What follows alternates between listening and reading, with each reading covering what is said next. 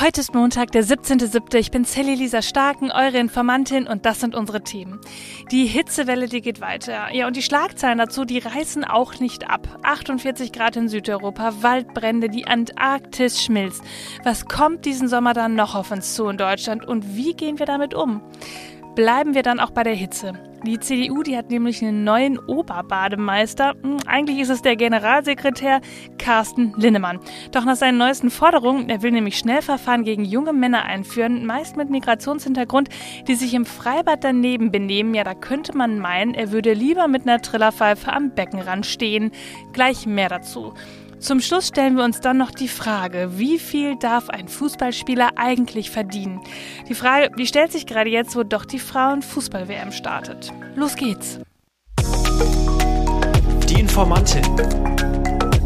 News erklärt von Sally Lisa Stark. Liebe Grüße heute aus meinem Camper. Vielleicht hört ihr den Unterschied, ja, vielleicht so ein bisschen Vogelgezwitscher im Hintergrund. Wir waren am Wochenende in der Lüneburger Heide unterwegs und weil es ja gerade noch so schön ist, nehme ich einfach hier in unserem Bus auf. Also lasst uns heute in die Welt der News abtauchen mit ein bisschen Vogelgezwitscher im Hintergrund und vielleicht auch dem Rauschen der Bäume. Irgendwie beruhigend, oder? Das können wir auf jeden Fall heute gut gebrauchen bei diesen News. Ja, eine Sache, die hat mich sehr beschäftigt. Wir reden ja in den letzten Wochen viel über Urlaub, über Hitze und Dürre und viele von euch haben mir auch geschrieben, dass sie das mittlerweile auch alles irgendwie selbst spüren. Ich habe mich auch gefragt, wie wir damit umgehen. Ich meine, ich habe in ein paar Folgen jetzt schon erklärt, was die Hitzewelle bedeutet und auch, wie wir uns selbst davor schützen können oder was es da für Maßnahmen gibt. Ja, und damit könnte man ja im ersten Moment denken, okay, Sally, Thema auserzählt. Ja, und dann gehe ich irgendwie in meine tägliche News-Recherche und finde meist als allererstes wieder genau zu diesem Thema Schlagzeilen. Ich lese euch mal ein paar aus den letzten Tagen vor. So wenig Antarktis-Eis wie noch nie. Deutschland schlecht auf Klimafolgen vorbereitet. Heißeste Juliwoche seit Beginn der Aufzeichnungen. Rekordhitze in Südeuropa bis zu 48 Grad erwartet. Temperaturen über 40 Grad machen den Menschen in vielen Teilen Europas zu schaffen.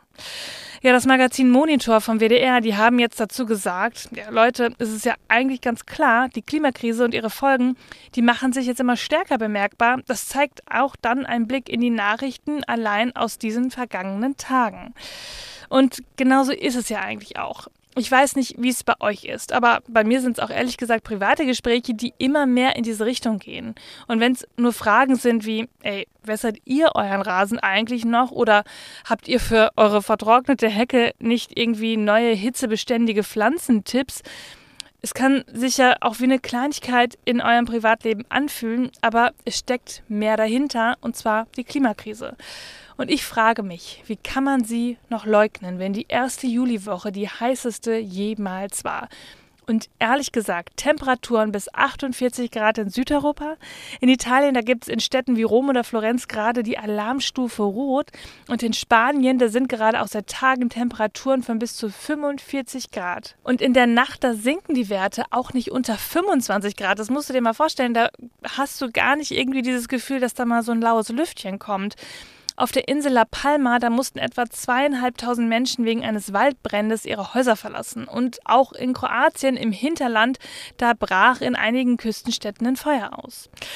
In Griechenland, da fahren die Züge gerade auch langsamer, damit keine Funken auf den Gleisen entstehen und überspringen können. Und man ist also momentan ja schon irgendwie in so einem Modus, Schlimmeres zu vermeiden. Und jetzt könnte man ja sagen, schiebt doch nicht so eine Welle, ist ja alles nicht bei uns. Ja, naja, noch nicht. Die Hitzewelle, die wird wohl auch zu uns kommen. Der deutsche Wetterdienst, der gab eine Hitzewarnung für Süd- und Ostdeutschland heraus. Dort sei mit Höchstwerten von bis zu 38 Grad zu rechnen. Das wird ehrlich gesagt ziemlich herausfordernd. Und schauen wir mal in die USA. Ein Klimaforscher der University of California, der vermutet, dass im Death Valley National Park in Kalifornien dieses Wochenende die höchste jemals auf der Erde gemessene Lufttemperatur erreicht wird. Das müssen wir uns mal vorstellen. Der bisherig zuverlässig registrierte Höchstwert, der lag bei 54,4 Grad. Ja, und gleichzeitig, da sagen Meteorologen, heftigen Regen für Nordosten des Landes in den USA voraus und im Bundesstaat Vermont, da gab es Anfang der Woche bereits Überschwemmungen das ist alles irgendwie kein Spaß mehr. Das kann man nicht abtun mit, ja, heiße Sommer, die hatten wir ja schon immer. Darum geht es ja auch nicht irgendwie als singuläres Ereignis. Es ist die Vielzahl an extremen Ereignissen, die Häufigkeit und die Schnelligkeit. Das ist doch das, wo wir uns besorgt zeigen müssen. Und auch die WissenschaftlerInnen sagen, dass die Oberflächentemperatur der Meere ansteigt. Das alles zusammengenommen, das scheint für manche immer noch nicht begreiflich und sie sagen weiter, alles Panikmache. Sorry Leute, aber das ist mir wirklich zu unterkomplex. Ich will euch heute auch noch zwei Argumente mit an die Hand geben, weil ich mir vorstellen kann, dass ihr da im privaten Umfeld auch drüber sprechen werdet. Also, ist es einfach nur ein heißer Sommer? Es ist ein heißer Sommer, aber hier geht es um den Unterschied von Wetter und Klima. Mit Wetter meinen wir, was heute oder morgen draußen passiert. Es regnet oder die Sonne scheint, es ist neblig oder es bedeckt, kennen wir alle. Aber Klima, das beschreibt, wie das Wetter über einen langen Zeitraum aussieht. Wenn es in einer Gegend über viele Jahre regnet, spricht man von einem feuchten Klima. Und wenn die Temperaturen sich über viele Jahre verändern, dann spricht man von einem Klimawandel. Okay, Klimawandel, Klimakrise. Was kann Deutschland denn da jetzt überhaupt ausrichten? Ich meine, so groß sind wir jetzt ja auch nicht. Ja, das stimmt. Global gesehen machen die CO2-Emissionen in Deutschland nur rund 2,5 Prozent aus. Das klingt ja erstmal vergleichsweise wenig, nimmt man aber alle EU-Staaten zusammen, ja, dann wären sie bei den Gesamtemissionen weltweit auf Platz 3 hinter China und den USA. Es ist also schon klug, gemeinsam zu agieren. Schauen wir uns auch mal den Pro-Kopf-Ausstoß an. Da sieht es noch ein wenig anders aus. Jeder von uns ist jährlich für rund 9,7 Tonnen CO2 verantwortlich. Das ist sogar doppelt so viel wie der aktuell weltweite Durchschnitt von rund 4,8 Tonnen pro Kopf und Jahr. Deutschland hat außerdem durchaus eine Verantwortung beim Thema Klimaschutz. Als große Volkswirtschaft hat Deutschland seit der Industrialisierung zu fast 5 Prozent zur globalen Erderwärmung beigetragen. Darauf weist auch das Bundesumweltministerium hin. Und als eine der stärksten Volkswirtschaften weltweit hat Deutschland demnach eine Verantwortung auch anderen Ländern gegenüber. Ja, und wenn ihr selbst mal nach Argumenten sucht, einfach und verständlich erklärt, neben unserem Podcast natürlich, dann lest doch mal Kindernachrichten. Die sind für sowas super geeignet und ich verlinke es euch mal in den Show Notes.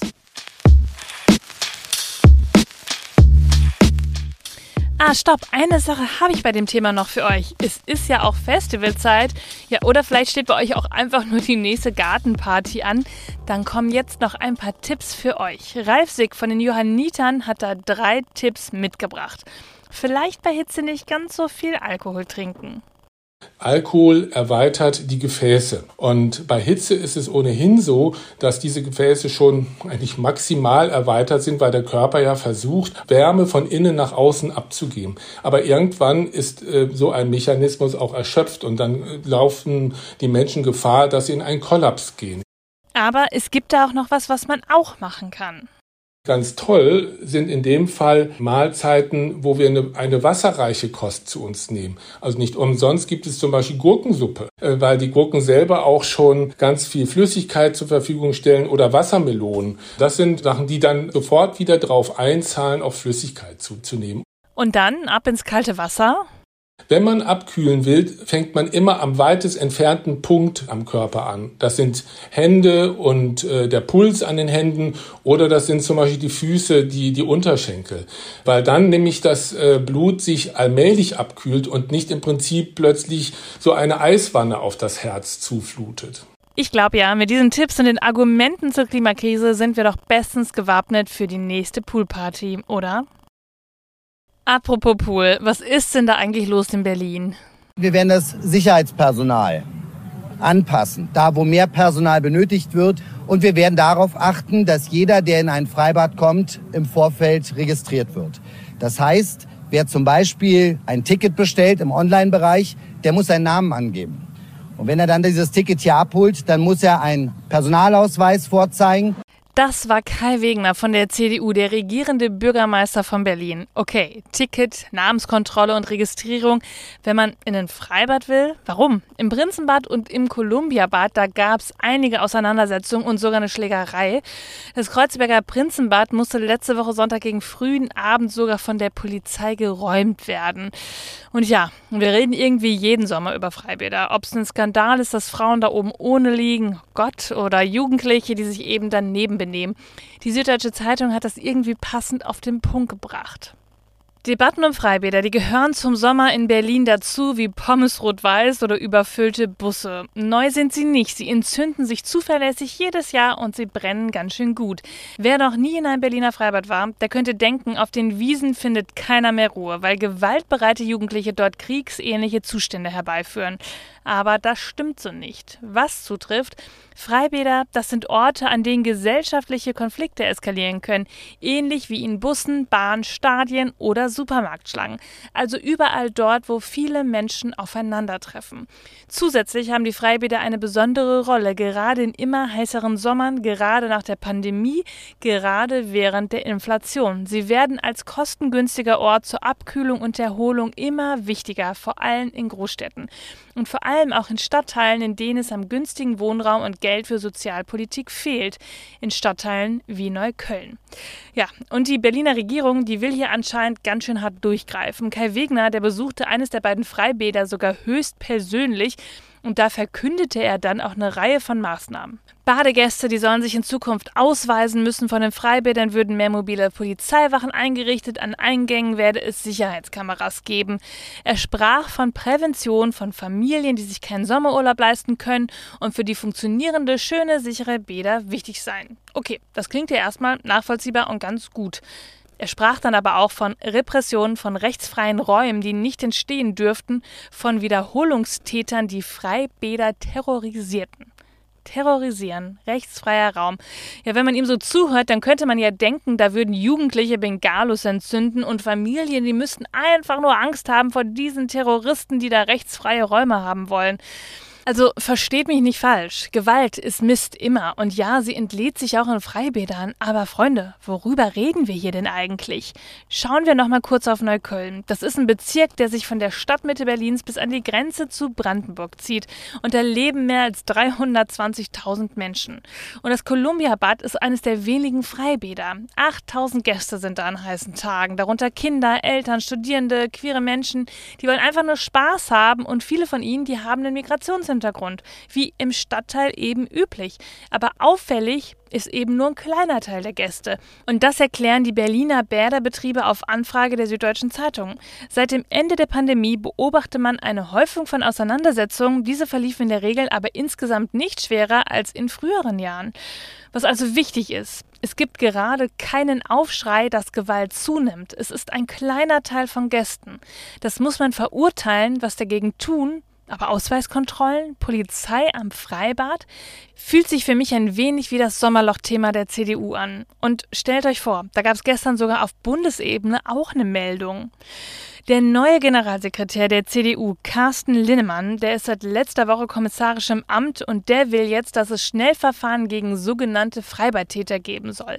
Er meint, Zitat, es entsteht der Eindruck, dass der Staat nur zuschaue, wenn junge Männer, meist mit Migrationshintergrund, gewalttätig im Freibad werden. Und deshalb will er jetzt dieses Schnellverfahren. O-Ton, wer mittags im Freibad eine Straftat begeht, der soll abends vom Richter abgeurteilt werden. Und da kann man dann auch mal die Strafen ausschöpfen und eine Haftstrafe verhängen. Jawollo, wir müssen doch einfach nur härter durchgreifen. Für Deutschland.